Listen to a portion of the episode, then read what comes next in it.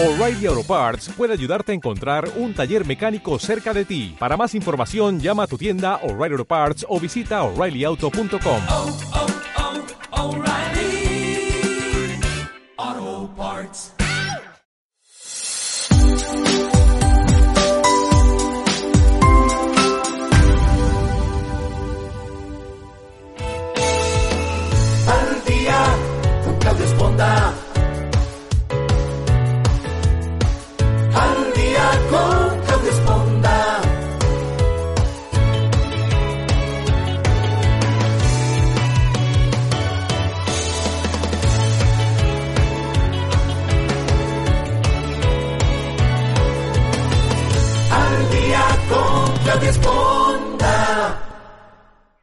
tal? Muy buenos días. Qué bueno que nos acompañen esta mañana aquí nuevamente en el programa Al Día. Yo soy Claudia Esponda, como siempre, con mucho cariño saludando a toda la gente que nos escucha en Europa, en Centro y Sudamérica, en México, en los Estados Unidos y Canadá. Un abrazo para todos ustedes.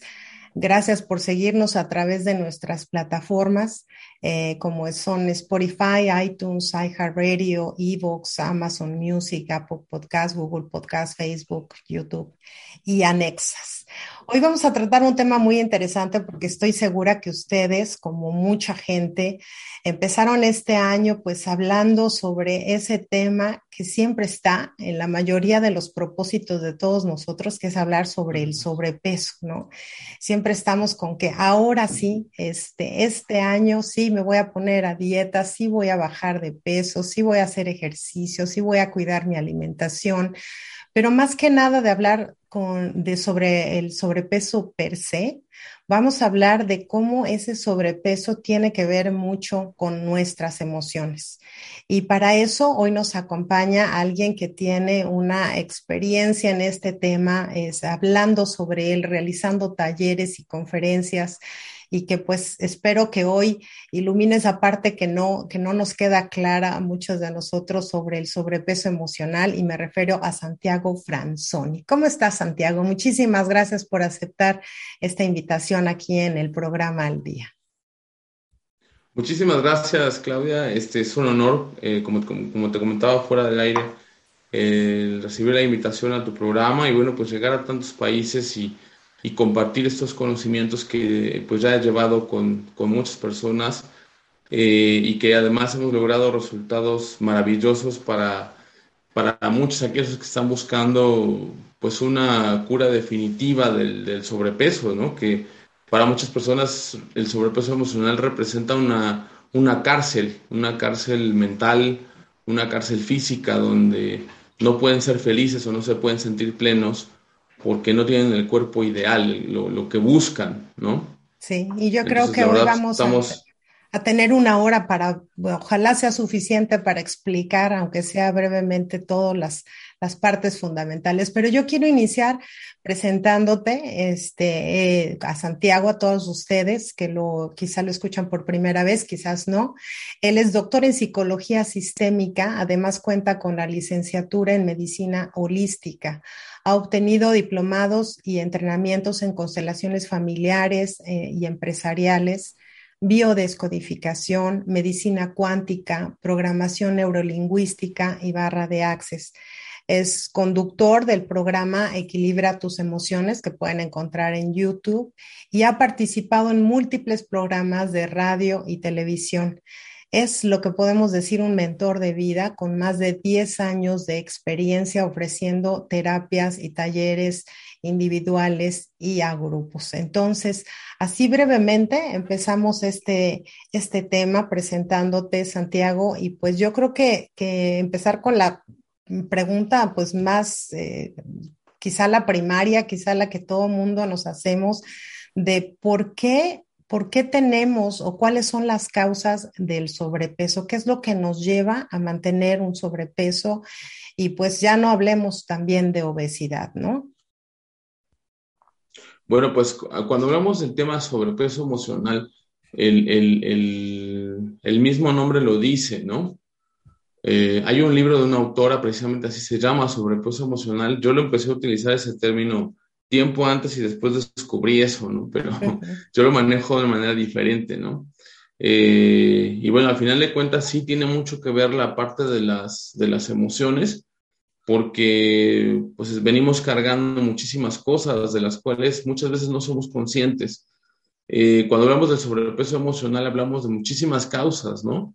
Y que al final de cuentas ese, ese tipo de sobrepeso emocional eh, se puede reflejar también en, enfermedades, ¿no? Si ahorita alguien del, del, tú o alguien del público, alguien que quiera preguntar, pues adelante, lo podemos aquí este, ayudar para verlo, porque al final de cuentas las enfermedades tienen un significado profundo en el tema de las emociones y eso es lo que, lo que nos hace darnos cuenta cuál es el tipo de emoción que generó la enfermedad. Hay veces que no se llega a la enfermedad, pero digamos que la obesidad en sí misma es una enfermedad.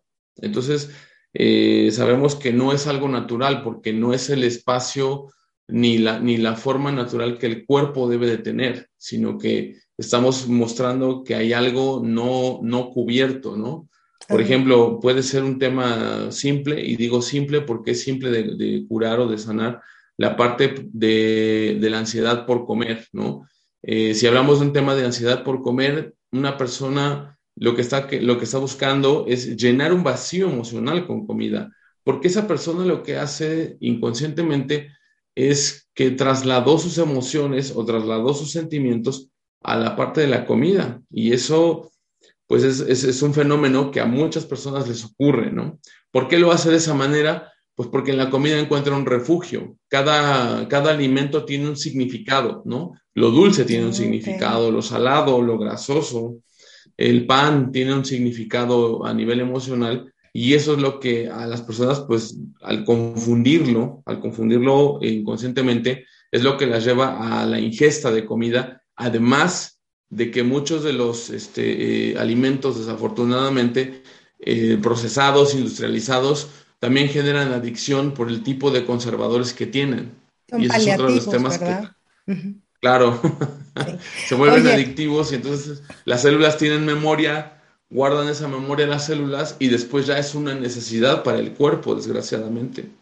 Ok, y entonces aquí lo que entiendo, porque yo digo, siendo mujer y que es uno de los temas que a muchas mujeres nos incumbe esto del sobrepeso, a veces escucho de algunas que dicen, bueno, es que yo no es que yo tenga problemas emocionales, no soy adicta a la comida, sino que tengo este, algún eh, problema congénito, tengo una enfermedad, tengo no necesariamente. Tú lo que nos estás diciendo es que no importa si es una enfermedad o es un hábito, todo tiene que ver con las emociones, ¿es correcto? Sí, totalmente. Totalmente. Por ejemplo, si hablamos de, temas femeninos que dices pueden ser congénitos, como el ovario poliquístico, por ejemplo, ¿no? El ovario poliquístico es uno de los males congénitos que suben a la mujer de peso, ¿no? Digamos que todo el sistema endocrino está conectado eh, a nivel de neurotransmisores. Entonces, estos neurotransmisores, sobre todo la glándula hipófisis eh, o llamada pituitaria también, que está en el, en, el, centro del cerebro, casi en el centro, manda mensajes al cuerpo a través del, sistema endocrino, eh, que hablamos, por ejemplo, de la tiroides, del timo, del hígado, de, las intersticiales, hasta llegar a las gónadas, que en el caso de las mujeres son los ovarios. Entonces, en ese momento, esos mensajes que, manda la glándula para el tema de saciedad de comida, de, ciclos menstruales, etcétera, no es bien recibido cuando existe un, quiste en el ovario. Por lo tanto, esa persona no va a saber identificar eh, de alguna manera cuál es el momento de saciedad por la comida o qué tipo de alimentos son los adecuados o los correctos. Por lo tanto, su cuerpo entonces, como tiene el mensaje distorsionado a nivel neuroquímico, va a tener un desbalance. ¿Me explico? Y eso le va a obligar a comer y le va a obligar pues también a, generar este, eh, un desbalance hormonal considerable que le va a afectar este, no solamente en el peso, sino también a lo mejor en crecimiento de vello facial, este aumento de la testosterona, que es hormona masculina, pérdida del cabello, por ejemplo, etcétera, ¿no? Entonces ya ahí existe un desequilibrio, pero claro, ahí podríamos decir a profundidad qué fue lo que generó a nivel emocional un, un ovario poliquístico, ¿no? o sea, va muy, muy lejos. También lo podríamos hablar durante el embarazo, ¿no? Uno se justifica mucho durante los embarazos de que, bueno, es que estoy alimentando a mi bebé y se deja ir, como dicen en mi pueblo, como gorda en tobogán, ¿no? Este, porque dice uno, hay que entrarle durísimo porque somos dos. Y es un buen pretexto quizá para, para ocultar pues que estamos deprimidas o que estamos tristes o que sabemos que nuestra vida va a cambiar o que ya no vamos a dormir nunca a las 24 horas como quisiéramos. ¿Tiene que ver también eso durante el embarazo, Santiago? Totalmente, totalmente. Mira, por ejemplo, ¿qué, es lo que sucede eh, en, un, en, temas de embarazo, ya viéndolo desde la, desde la mirada de la biodescodificación? Podemos observar, por ejemplo, que la mujer que tiene ese problema, de, de, esa tendencia a comer exageradamente y que hay mujeres, por ejemplo, que pueden generar la diabetes gestacional, que es una de las complicaciones que pueden dar o peso muy alto en el infante o peso muy bajo también, que se conoce como el marasmo, es porque realmente en su memoria biológica pueden venir, digo, no es la causa total, pueden ser otras causas, pero de las más comunes pueden venir memorias de pérdidas de hijos, de las abuelas o de las madres o de las tías o de las ah, bisabuelas. Entonces, por eso hay una tendencia a necesito comer mucho para mantener al producto en mi vientre. Esa es una. Otra puede ser también, por ejemplo, este, eh, como tú le decías, ¿no? algún tipo de depresión preparto en la que la mujer dice, necesito refugiarme en la comida porque definitivamente no, no, este, eh, no me siento bien, ¿no? Y sobre todo la depresión se refleja mucho en la ingesta de alimentos carbohidratosos, ¿no? Que tienen mucho carbohidrato, que tienen muchísimas harinas. ¿Por qué? Porque las harinas a, nivel emocional representan el amor, el azúcar, la dulzura de, de algo, ¿no? Se necesita el afecto. Entonces puede, también puede venir por ahí, ¿no? Ay, qué interesante, porque digo, yo aquí me estoy ventaneando, pero me acuerdo que durante un embarazo me dio por lo salado y otro embarazo me dio por lo dulce. Ya nos explicaste lo dulce y lo salado, ¿qué significa? Lo salado se necesita, es una persona que necesita mucha concentración. Ay, ya. Ay, no, es que esto, esto es muy complicado para nosotros, Santiago. Nos vas a tener que explicar mucho. Este... Es, es, es, necesita, necesita, concentrarse. Una persona que, que, que come salado es una persona que necesita mucha concentración porque necesita retener. Lo salado retiene líquidos. También lo salado puede representar, necesito retener líquidos, liquidez de dinero o, líquidos también representa la madre. Ya, ya. Entonces, entonces es retención, es, es, una especie de retención. Por ejemplo, la mujer que sufre de, de preeclampsia, por ejemplo, retiene muchísimos líquidos y lo hace porque inconscientemente lo que busca es retener al producto, tiene miedo a ser madre, tiene miedo a dar a luz. Ya, pero como tú dices, pues finalmente son cosas del inconsciente que no las hacemos pues conscientes y entonces la repercusión viene este sobrepeso. Hay una relación estrecha que nosotros digo, obviamente de, nuestro entorno familiar, el cómo, cómo comemos, qué tipo de alimento tenemos, pero hay una donde viene específicamente esa relación que tenemos como individuos con la alimentación. Hay una persona, un personaje, un ambiente, el país, la ciudad, la familia, la mamá, no sé. Tiene mucho que ver lo que estás mencionando, definitivamente sí es un tema cultural, podría ser incluso un factor importante la elaboración de, ciertos productos. Por ejemplo, a nosotros nos pasó algo muy curioso. Fui con mi equipo de trabajo, fuimos a Europa a dar este, consultas. Estuvimos por ahí en, España, en Italia y en otros países que estuvimos ahí este, en Europa. Y nos pasó algo muy curioso, ¿no? Que nosotros ahí, pues la dieta está basada en el pan, ¿no? O sea, para todos, todo es una comida rápida, es un panini de carnes frías y, este, ya está, ¿no? Francia y bueno. Exacto, ¿no? Todo, las pastas, las pizzas, todo eso, esa es, es una, este, es, es, una cultura del pan, ¿no? Pero curiosamente nosotros cuando fuimos a Europa, este, no subimos de peso, o sea, aunque todos los días comimos pan, que yo la verdad no acostumbro tanto el pan en mi alimentación, porque obstruye mi, mi organismo, este, curiosamente no nos hizo daño. Yo pienso que también es mucho el tema de la cultura, porque en Europa la tasa de obesidad es mucho más baja que en América, por ejemplo, ¿no? O sea, muchísimo más. Entonces, yo creo que sí tiene que ver con la elaboración y también con el tipo de pensamiento que se tiene al respecto, ¿no? Porque probablemente ellos no comen con culpa, ¿no? Cuando los, los, los latinos, los latinos tendemos, tendemos a comer con muchísima culpa, ¿no? Si no me comí dos panes, ¿no? Ya sí traes así la culpa tremenda, ¿no? Sobre todo la mujer. porque el estereotipo, el estereotipo de la mujer este, el estereotipo de la mujer eh, americana, por ejemplo, pues es un estereotipo de, de, una mujer que tiene que competir con la mujer europea, que es muy delgada, pero muchas veces no se entiende que son cuestiones genéticas, ¿no? Ajá. No, y es cierto, algo que tenemos, por ejemplo, en la cultura de los hispanos es que lo primero que haces al llegar a casa de alguien es ofrecerte de comer. Es como una forma de demostrar amor, ¿no? O sea, el, ser amable con la gente que te visita es ¿qué te ofrezco de comer? Y entonces mucha de nuestra cultura se basa en la comida y en ese, de esa manera demostramos amor a nuestros invitados, a nuestra familia. Eh, yo no estoy segura que, no sé si tú, tu abuela te recibía con un licuado tamaño licuadora completa, ¿no?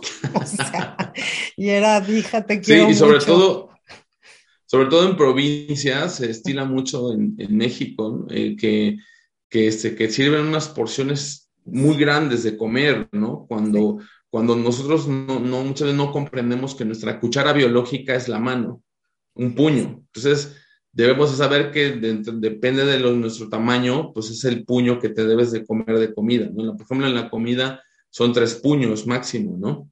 Este, eh, y en el desayuno son dos o dos y medios, y en la cena es uno, por ejemplo, ¿no? Entonces ahí tú vas, tú, tú muchas veces no sabemos que, que la cuchara biológica es la que indica cuáles son las porciones adecuadas, pero como ya se sirve demasiado y, también el tipo de pensamiento que se tiene en América Latina de tener mucho o en Estados Unidos de tener mucho, de que compran mucho, de que tienen todo de mucho, ¿no? Entonces también tiene mucho que ver con eso, o sea, esa es la forma de pensar. Sí, algo que tú mencionabas hace un momento, Santiago, también es ese sentimiento de culpa, ¿no? Yo no sé, digo, quizá no te tocó a ti, pero a mí me tocó una mamá que era, te tenías que comer todo porque era falta de educación, no, no acabarte. Entonces no importaba si te llenabas o no te llenabas o estabas hasta aquí, pero se vuelve como un hábito el acabarte todo, aunque estés, este, aunque hayas saciado tu hambre media hora antes, ¿no? A medio platillo. Claro. Y, todo eso lo venimos cargando y finalmente seguimos repitiendo patrones de conducta que, tienen que ver más con la conducta y con el compromiso eh, familiar que yo creo que con el hambre, ¿no? También, también tiene que ver mucho la cuestión de los límites. Ahorita que estás mencionando eso, Claudia, también tiene mucho que ver la parte de los límites, porque muchas personas cuando eran pequeños, por ejemplo, si eran personas sobreprotegidas, que no les ponían límites en la parte de la alimentación, pues en una fiesta ponían un plato de, botana o como dicen en España, un plato para picar, ¿no? Ponían un plato para picar y entonces el, pequeño pasaba, picaba y comía algo y regresaba y comía otra vez y comía otra vez. Entonces no había como un límite, ¿no? O en el tema de las golosinas que te dejaban comprar en la infancia, te dejaban, no sé, te daban X cantidad de dinero, ibas y comprabas un montón de golosinas y no había alguien que a lo mejor pudiera gestionar cuántas golosinas te podías comer y sin pensar cómo eso destruía tu flora intestinal, tu paladar y tu apetito, ¿no? Claro, yo, yo creo que todo viene, digo, de una formación y, y, yo quisiera así hacer un paréntesis antes de continuar con todo este tema, porque seguramente muchas mamás o mamás jóvenes nos están escuchando. ¿Qué le dirías a una mamá que le dijera a sus hijos en relación a la comida? ¿Cuál es esa relación que, debemos nosotros como mamás enseñar a nuestros hijos para que tengan un respeto por la comida y un respeto por su cuerpo al mismo tiempo? Fíjate que eso, eso es una, pregunta bastante profunda y, y, agradezco que la hayas hecho, porque en eso se basa mucho lo que nosotros trabajamos aquí en el tema de la biodescodificación y sanación del sobrepeso emocional, por lo que voy a decir a continuación. Mi maestro Bert Hellinger, que yo fui alumno directo de Bert Hellinger, decía que la madre en el inconsciente representaba cinco cosas principales. Primero que nada, la madre representa la vida. La madre representa la alimentación, porque es con ella con quien vivimos nuestra primera etapa, que es la etapa oral, la lactancia. Por lo tanto, la madre representa la alimentación y es quien nos sirve de comer normalmente. Representa la vida, la alimentación, representa la prosperidad, representa la, salud y representa la autoestima. Entonces, o sea, casi nada, señora, relájense. yo, yo tengo un taller que aquí damos que se llama Si sanas tu relación con la madre, sanas tu relación con la comida. Fíjate, o sea, de verdad, ¿eh? No, qué interesante, ya, apúntame. ¿Cómo no? ¿Cómo no? Lo vamos a, a, realizar en el mes de mayo y ahorita vamos a dar un poco de eso en nuestro taller porque estamos haciendo un taller llamado sobrepeso emocional que va a ser para el 22 de enero. Para todos los que ya quieren empezar a bajar de peso y empezar el año bien porque se portaron súper mal en las fiestas. Entonces, entonces eso, eso es mi consejo, mamás, es tengan una buena relación con sus hijos y no los repriman en la parte de la comida. Es mejor, enséñenlos a comer. Pero si mamita, a veces por el trabajo o porque también tiene malos hábitos, no tiene primero que nada el, saber cómo alimentar a sus hijos, eh, porque no se sabe alimentar a sí misma bien, pues mamá comienza por ti. Mamá comienza por checarte algunos tutoriales o algo para que veas qué es la comida sana, porque desafortunadamente hoy por hoy la comida está tan industrializada y tan llena de hormonas, perdónenme que lo diga, pero es verdad, que, están destruyendo la digestión de los, de los, de los hijos y, el metabolismo también, lo cual a la larga puede generar eh, enfermedades crónicas. Entonces mi consejo es ese, que, que se informen más y que den lo mejor que puedan a sus hijos, lo más orgánico que puedan. Pues básicamente nosotras tenemos que capacitarnos para poder, cómo enseñarles a comer a nuestros hijos si no sabemos, ¿no? ¿Qué es lo que nos dices?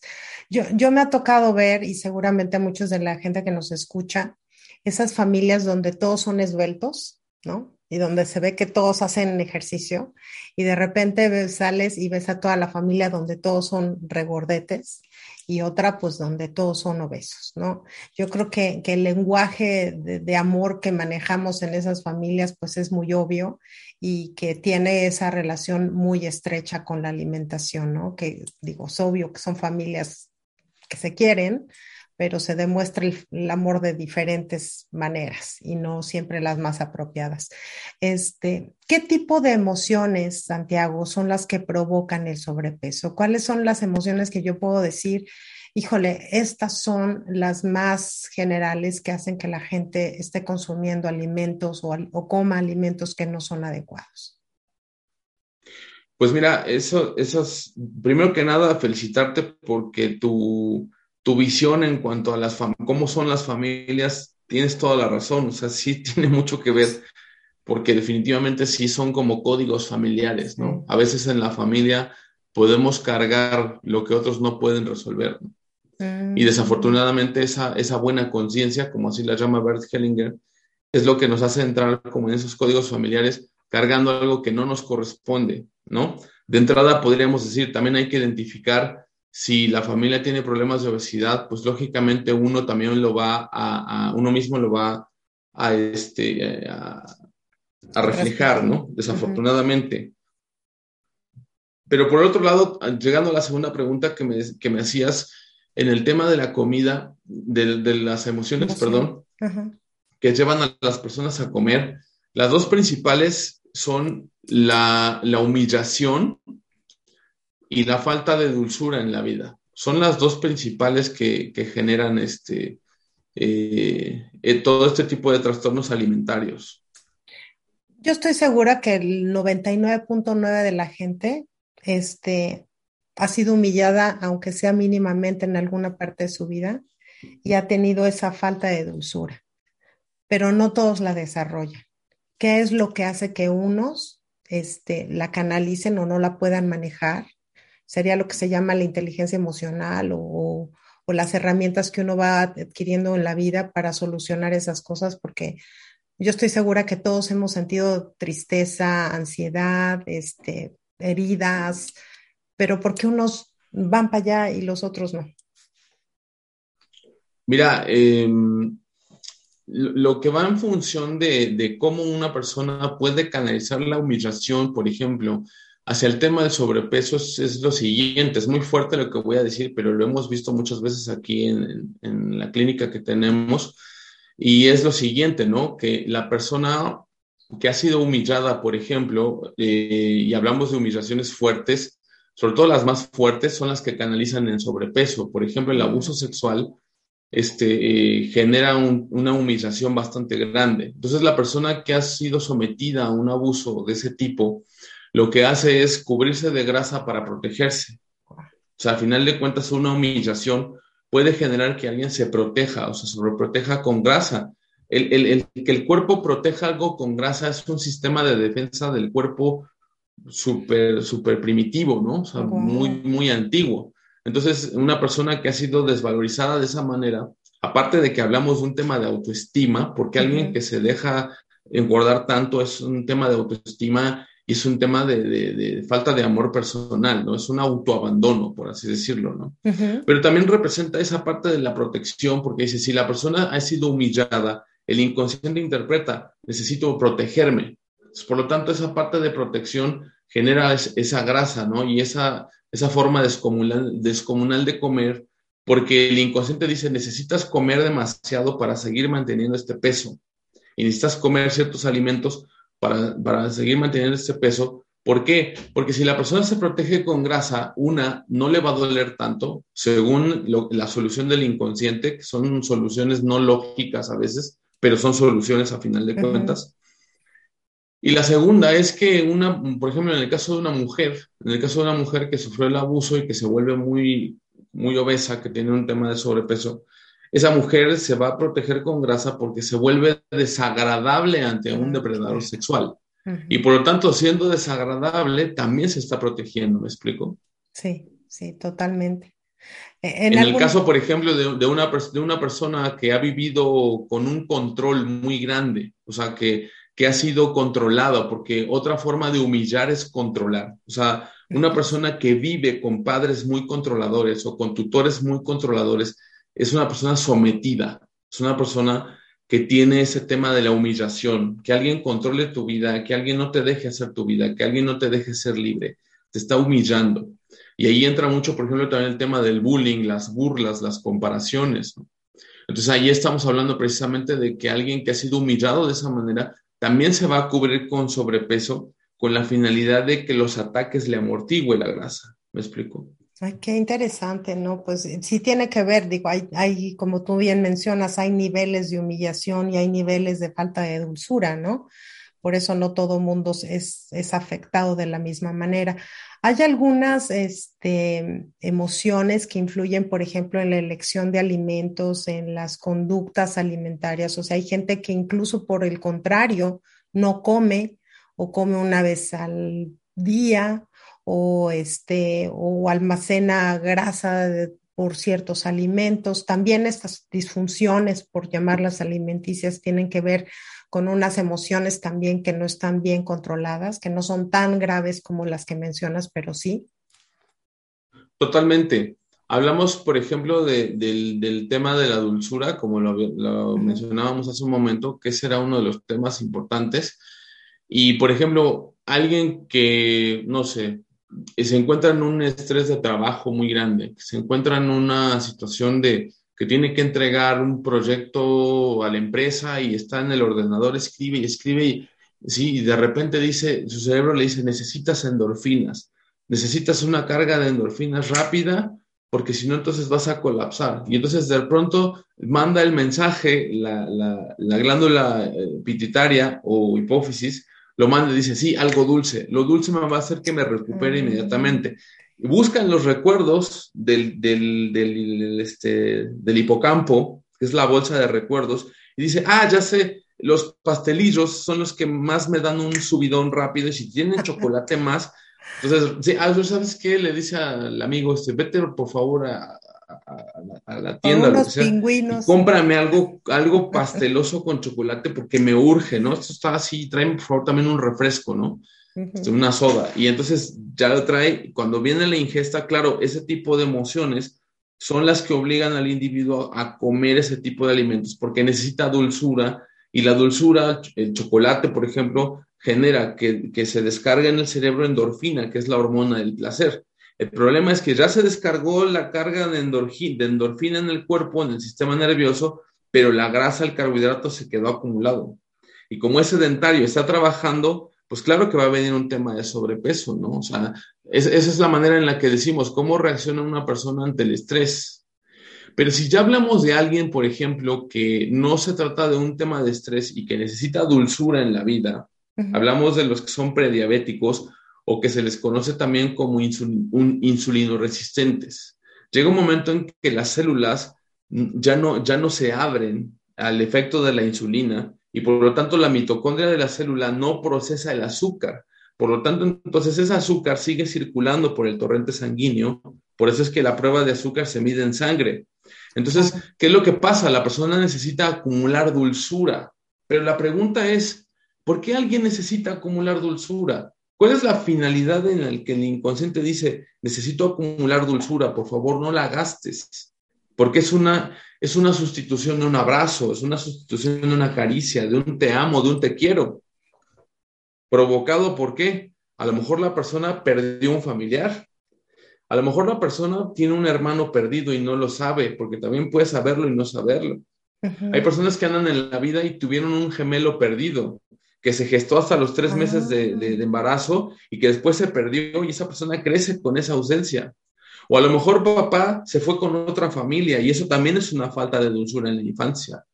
O a lo mejor, eh, no sé, a lo mejor eres el hermano más grande de 10 y tuviste que cuidar a los otros nueve y, nadie dejar tu vida a un lado y eso es una gran falta de dulzura en la infancia. Y llega un momento en que esa persona con esa gran falta de dulzura que no resolvió a nivel emocional, le obliga a comer de esa manera, el cuerpo se acidifica de una forma y entra en una fase llamada cetoacidosis metabólica y la cetoacidosis metabólica se convierte en la insulinoresistencia que a la larga si la persona continúa con los malos hábitos alimenticios la va a llevar a la diabetes. Ahora sí que me dejas así como impávida de, oh my God. Oye, hay mucha gente que, bueno, seguramente tú has de haber tratado, es toda esa gente que sube y baja de peso constantemente, que es como una lucha constante, que hay épocas donde se puede mantener en un peso, que está motivada, pero que recae, ¿no? Así como los alcohólicos, ¿no? Que de repente tienen sus relapses. Este, esto también tiene que ver con una, con una conducta o con una emoción que no se ha podido este, controlar y que solo en ciertas temporadas como que se apacigua, pero finalmente no se resuelve. Sí, también. No, es que vamos y brincamos. preguntas maravillosas. Sí, te las voy a, te lo voy a contestar y sí, también tienes mucha razón. Esto va mucho en función de esas personas que, que suben y bajan, que son como el cuerpo, como el, como el, como el juego del parque, que suben y bajan. Tienen tres son tallas en el closet. Exactamente. Esas personas pueden ser anoréxicos nerviosos no reconocidos o pueden ser bipolares también. Ay, no me digas. Sí, definitivamente. Mira, las personas, por ejemplo, que sufren la herida de traición, son personas que tienen altibajos emocionales bastante fuertes. O sea, ahora pueden estar muy alegres, contentos y en otro momento odian a otras personas. Y esto también, como lo decíamos, el inconsciente no distingue la diferencia entre emoción y comida. Entonces, por lo tanto, esta persona se puede compensar de esa manera, comiendo, dándose un, atracón de comida. Pero cuando la persona ya se ve rolliza y se ve bastante este, eh, regordeta, como dices tú, en el espejo, dice, no, ya, y empiezan a generar un, un autoflagelo un odio personal, no, tengo que bajar porque bla, bla, bla, entonces, pero el patrón no está cambiado en la mente. Entonces, tienen esos altibajos emocionales y es lo que los lleva a los altibajos de peso también. Es muy común en estas personas que tienen heridas de traición o puede ser bipolaridad o puede ser anorexia nerviosa, ¿me explico? La anorexia, por ejemplo, en el tema de los anoréxicos nerviosos, pueden alcanzar por momentos la bulimia. No se declara como bulimia porque no es algo constante, pero sí el, anoréxico nervioso puede tener unas facetas de comer demasiado y cuando se ve ya regordado, no, ya, y entonces se limita demasiado en la comida, baja bastante de peso y, este, y puede llegar incluso a, a cometer, este, a provocarse el vómito, ¿no? Con esa finalidad. Pero realmente lo único que refleja son sus altibajos emocionales. Y sí tiene mucho que ver también. Pues me imagino que también la gente que recurre al bypass o a esta cosa gástrica que se hacen ahí un nudo, pues finalmente son emociones no resueltas, ¿no? De momento son esos paliativos para bajar de peso, para entrar en el vestido de la fiesta que tienen, ¿no? Pero no se resuelven las emociones. Aquí lo importante yo creo que después de esta visión general que nos estás dando, Santiago, de, cómo aprender a canalizar esas emociones para que no repercutan, pues no solo en, cómo nos vemos, porque yo creo que eso está padre, pero en cómo, en qué tan sano es nuestro cuerpo, ¿no? En cómo lo estamos queriendo, cómo lo estamos apapachando, porque hay gente que puede verse muy delgada, pero probablemente no esté sana. Entonces, o gente que definitivamente con ese sobrepeso, pues está afectando su salud de una manera considerable pero si todo tiene que ver con las emociones, ¿cómo podemos, tenemos esperanza de poder manejar esas emociones para poder tener una vida sana y alimentarnos bien? Totalmente, mira, aquí lo que nosotros hacemos en nuestro programa de bajar de peso, que es bastante completo, lo primero que hacemos es damos una consulta de biodescodificación a nuestros pacientes con la finalidad, lo pueden hacer en línea o presencial, ¿eh? Damos una consulta de biodescodificación con la finalidad de encontrar, primero que nada, los patrones mentales que fueron los que hicieron que subiera de peso. Eso es lo primero que hacemos. Y sale a través de herramientas como el árbol genealógico, por ejemplo, este, mirar un poco parte de su historia. ¿Qué es lo que pasa cuando van a algún otro tipo de clínicas donde solamente se limitan, porque nosotros también manejamos la parte este, de la alimentación, o sea, no nada más... De la nutrición Exactamente, de la nutrición. Nosotros damos planes nutricionales, no damos dietas, damos planes nutricionales que son diferentes, ¿vale? Porque son más naturales. Nosotros trabajamos con la, naturopatía y la homeopatía, con la acupuntura, también aplicamos acupuntura y todo en conjunto, además de la biodescodificación y la hipnosis, ayudamos al individuo a que pueda encontrar cuáles son los patrones mentales que le generaron el sobrepeso y cómo los puede romper y revertir para que eso no le genere el que tenga que refugiarse en la comida, me explico. Cuando el individuo encuentra el patrón, aquí hemos tenido muchos casos, por ejemplo, que nos han dicho, bueno, a ver, yo fui con bariatra, yo fui con este, un nutriólogo, yo fui con, etcétera, con este, coaches alimentarios, yo fui con, y entonces reboté, ok, tú rebotaste porque no rompiste el patrón mental. Esa es la gran diferencia que existe. Tú no rompiste la parte mental y como no rompiste ese patrón, siguió y por lo tanto rebotaste. Una y dos, no, no, no desintoxicaste tu organismo. También es muy importante desintoxicar el organismo para que este no rebote, porque las, las células tienen una memoria celular. Entonces esa memoria provoca que la gente rebote inconscientemente. ¿Por qué? Porque la célula también te pide. Son varios factores los que están ahí dentro. Ahora también trabajamos con grupos sanguíneos. No es lo mismo un plan nutricional para un grupo sanguíneo A que para un grupo sanguíneo O o un grupo sanguíneo B. No es igual. Son diferentes. Entonces nosotros trabajamos con una estructura bastante compleja que a mí me ha tomado años comprender. Y que de esa manera nosotros sí hemos bajado a las personas y que la persona ya felizmente rompe ese patrón mental. Muchas veces alguien que se rinde, que se aburre, dice que me hagan el bypass porque de plano ya no, pero lo que no logra controlar es la emoción. y entonces aquí lo voy a decir de esta manera. Si tú eres una persona, no lo digo por ti, lo digo al público en general. Si tú eres una persona que ha subido de peso. Ya me vio gorda, Santiago.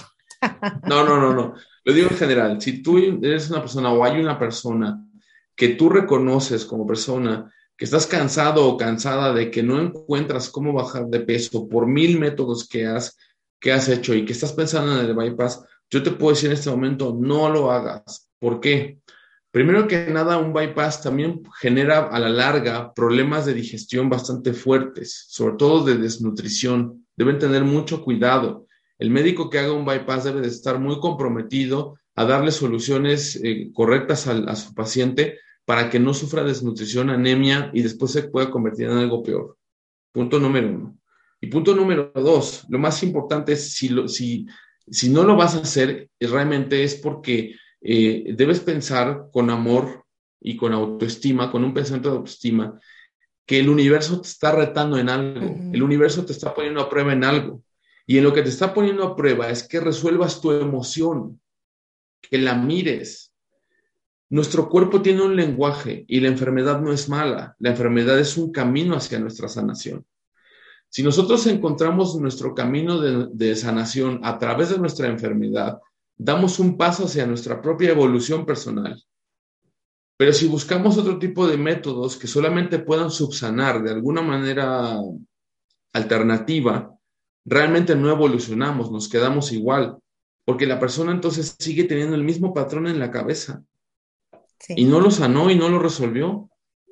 Sí, me, parece que es como pasar frente a un espejo y cubrirlo, ¿no? Y si no lo veo, no existe. Y eso no es cierto. Totalmente. Existe, ¿no? El chiste es que a veces lo, lo cubrimos con una liposucción, lo cubrimos con un bypass, lo cubrimos con unas píldoras este, mágicas, ¿no? Este, lo cubrimos con una dieta mortal, ¿no? De, de jugos todo el día, por ocho días. Y lo único que estamos haciendo es tapar ese espejo y no darnos cuenta que finalmente es algo que en lo que tenemos que trabajar y por eso está ahí. Este, yo sí quisiera este, dar tus datos, Santiago, si tú me lo permites, para invitar a la gente que, pues si ya ha probado todo, señora, y no, o señor, y no ha podido, bueno, probablemente hay otras vías y precisamente por eso hacemos estos, estos programas para darles alternativas donde usted puede encontrar que la mayoría de nuestros grandes problemas se encuentran en nuestro corazón y en nuestra mente, ¿no? Y que si trabajamos con ellos, pues podemos hacer los grandes cambios que hemos estado queriendo hacer por años. Yo, yo espero que este año no sea un nuevo proyecto de bajar de peso, sino sea un proyecto eh, constante de mantenerse sano y de proveer salud también a la gente que está alrededor nuestro. Entonces, este, si me quieres dar tus datos, este, Santiago, para, para invitar a la gente a que acuda a tus talleres. Por aquí tengo algunos, si me permites darlos. Este, sí, gracias. Tu página de internet es www.equilibratusemociones.com. Ahí está la página de internet. Eh, si usted quiere mandarle un email personal a Santiago, lo puede hacer a contacto arroba equilibratusemociones.com. Y si quiere mandarle un mensaje por WhatsApp para saber cuáles son estos talleres que está a punto de dar, es más 52 55 77 62 2813, repito, más 52 55 77 62 28 13. Entonces, pues tus próximos cursos, talleres, este, anótanos a todos, a muchos ahí, ¿no? ¿Dónde son, cuándo son, cómo se inscribe uno y cuál es el precio también? Pues mira, vamos a hacer, vamos a hacer unos, unos talleres preciosos. Ahorita los voy a mencionar pero antes de que terminemos con este tema de la, del sobrepeso, Claudia, quiero mencionar algo muy importante. La medicina que nosotros trabajamos es una medicina integral, es una medicina macrobiótica. Y esta medicina macrobiótica que comprende muchas disciplinas que van dentro, no solamente ayuda a la persona a bajar de peso de una manera en la que cambia el patrón y se vuelve definitiva para la persona, sino que también le evita muchas enfermedades, porque déjeme decir una cosa importante, la obesidad genera muchas enfermedades. Un cuerpo, un cuerpo que no está sano por culpa de la obesidad es un cuerpo que va a generar muchas más enfermedades posteriormente. Entonces, la verdad es que la mejor medicina es la preventiva. Más vale prevenir que lamentar y que después gasten un montón de dinero en operaciones que son inútiles cuando desde un principio se pueden ustedes curar, pueden ustedes aprender aquí con nosotros a autosanarse de una manera este, natural, de una manera sana, de una manera integral, que les va a ayudar muchísimo. Este, y, por el otro lado, vamos a dar este curso el día 22 de enero de este año presente de 2022. Va a ser un curso, lo repito, puede ser en línea o puede ser este, presencial, como ustedes lo decidan.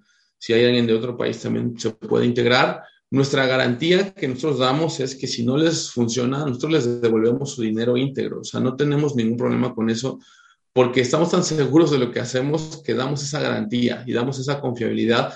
Porque además en nuestro canal, si entran, van a ver que tenemos este, y en nuestra página testimonios reales de personas que ustedes les pueden preguntar al día que quieran cuánto han bajado de peso y que es verdaderamente una garantía, ¿no?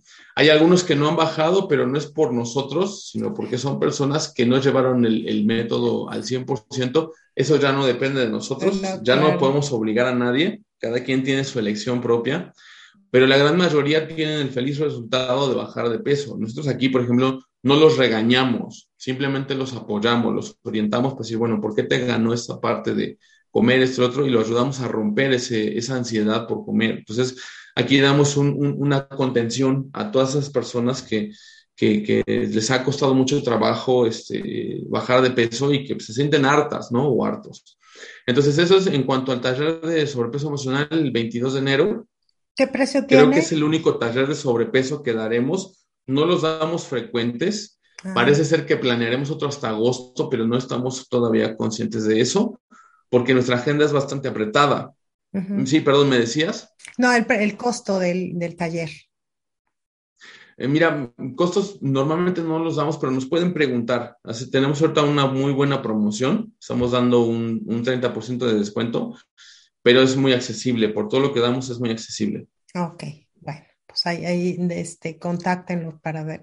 Y sobre todo yo creo que, que, tiene que ver con algo que nos cambie a futuro, ¿no? No se trata, como tú mencionas, Santiago, de tener un resultado después de este maratón de que empezó el 17 de diciembre y terminó, bueno, todavía no termina porque todavía el 2 de, febrero viene el día de la Candelaria. hay tamales vegetarianos, déjenme les digo. Este, pero es, es cambiar esa actitud y, y, decir que no se trata de sufrir. O sea, siempre que hablamos de la dieta parece un martirio, una autoflagelación, una este, no, se trata de, estar sanos y yo creo que todo comienza desde aquí, de nuestra cabecita. Entonces, en febrero, bueno, está ese taller y pues para otros talleres yo los invito a que... No, es, es enero, perdón. enero, perdón. Ah, ya, sí, o sea, la Candelaria le cambian, ¿eh? O sea, ya le cambian el chip con los tamales. Le vamos a ganar a la Candelaria para que no lleguen hasta los tamales. Ya, sí, porque es suficiente Pero es que luego viene el 14 de febrero, luego viene el Día de las Madres, luego viene Semana Santa. O sea, siempre hay pretextos para comer. Siempre hay un buen pretexto. No, siempre hay un buen, mi cumpleaños, tu cumpleaños, el aniversario. No, ya. hay que comer sano. Algo con lo que quieras despedirte, Santiago, algún eh, consejo, algún apapacho que nos des a todos los que te escuchamos el día de hoy. Sí, eh, antes que nada, eh, como me preguntabas de los otros talleres, los voy a mencionar muy rápido. En febrero tenemos uno de parejas para saber si te quedas con la pareja o te separas. va a estar muy bueno. Es el día, ¿qué es? ¿13? 13 de febrero lo vamos a hacer para el fin de semana. antes de para que amarre el 14. Exacto. Ese es un taller que tenemos. Para, para marzo tenemos Mente Abundante y Financiera, que es un taller hermoso donde también trabajamos biodescodificación para trabajar todo el tema de cómo generar más ingresos y otras cosas. La verdad es un taller precioso. Este es uno de los que nos piden mucho, así como el de sobrepeso. En abril tenemos un, un retiro a un rancho en Cuautla, aquí en Morelos, de tres días, que se llama El Perdón, la Ciencia del Corazón. Tiene el nombre de mi libro. Ya después te estaré compartiendo mi libro que va, se va a lanzar este, por Amazon. Entonces, para todos los interesados, pues lo pueden checar primero por ahí por el libro. Va a tener un costo muy bajo por, por, este, por comienzo, pero es un libro precisamente para sanar duelos, para sanar la infancia, para sanar el niño interior, para sanar muchas cosas a través del perdón, que es la ciencia del corazón en, abril, en Semana Santa, precisamente, va a ser los días de Viernes Santo, Sábado de Gloria y Domingo de Ramos. Y en el mes de mayo tenemos un, viaje a Europa para todos los interesados en, aparte de hacer un tour, vamos a ir haciendo constelaciones por Europa. Así es que va a ser un, taller precioso, precioso el de, el de Europa en, en el mes de mayo. Pues claro que sí, estaremos muy al pendiente y yo este, quiero aquí en público comprometerte a que nos acompañes en algún otro programa, pues ya sea para hablar de tu libro o de alguno de otros talleres, porque yo creo que son todas esas áreas las que siempre eh, estamos trabajando, eh, nos falla, este, la pareja, los hijos, la culpa, el perdón, la familia, siempre son cosas que siempre aunque a veces uno cree que las va superando, a veces también hay recaídas emocionales en esos aspectos, ¿no? Entonces quiero comprometerte a que nos acompañes en otro, en otro programa, Santiago. Para mí va a ser un honor, Claudia. Muchísimas gracias. Y, el, mensajito que les puedo dar a todos, pues es, eh, no hay mejor cosa que cuidarse uno mismo. Si nosotros queremos a los seres que nos rodean, cuidémonos, porque muchas veces el no cuidarnos es una irresponsabilidad de nuestra parte y cuando una persona se enferma, pues todo el mundo anda corriendo al hospital y gasta grandes cantidades de dinero por algo que no debería de ser. Entonces, si aman ustedes, si se aman ustedes y aman a los que están alrededor, cuídense. Cuídense en todos los sentidos. Eso es lo más importante. Pues te lo agradezco y agradezco tus palabras, tu tiempo, tu experiencia, tus conocimientos y que las compartas a través de, este programa con la gente que, nos escucha. Y pues muchísimas gracias, Santiago, muchísimas gracias. Muchas gracias a ti y a ustedes, a todos los, que, los países que nos ven este, ahorita. Y de verdad es un honor haber estado contigo, Claudia. Humildemente te lo digo. Y sí, mm. ojalá y nos puedas seguir invitando. Si quieres vemos otro tema, otra fecha, lo que la gente pida, aquí estamos. Ya estamos, yo ya estoy puesta, ya tengo varios aquí en mi lista. Ah, perfecto. Bueno, y pues gracias a todos ustedes por, como siempre, acompañarme todos los martes y jueves aquí en el programa Al Día. Yo soy Claudia Esponda, les mando un abrazo, un, fuerte abrazo de veras con todo corazón y pues diciéndoles que hay que cuidarnos. Nada mejor que cuidarnos a nosotros para poder cuidar a la gente que, está a nuestro alrededor. Así es que un beso para todos y nos vemos en el próximo programa. No me fallen. Pónganme like, campanita. Ya no sé, hay tanta cosita que hay que ponerle, pero háganme saber que ahí está. ¿Ok? Hasta la próxima. Bye.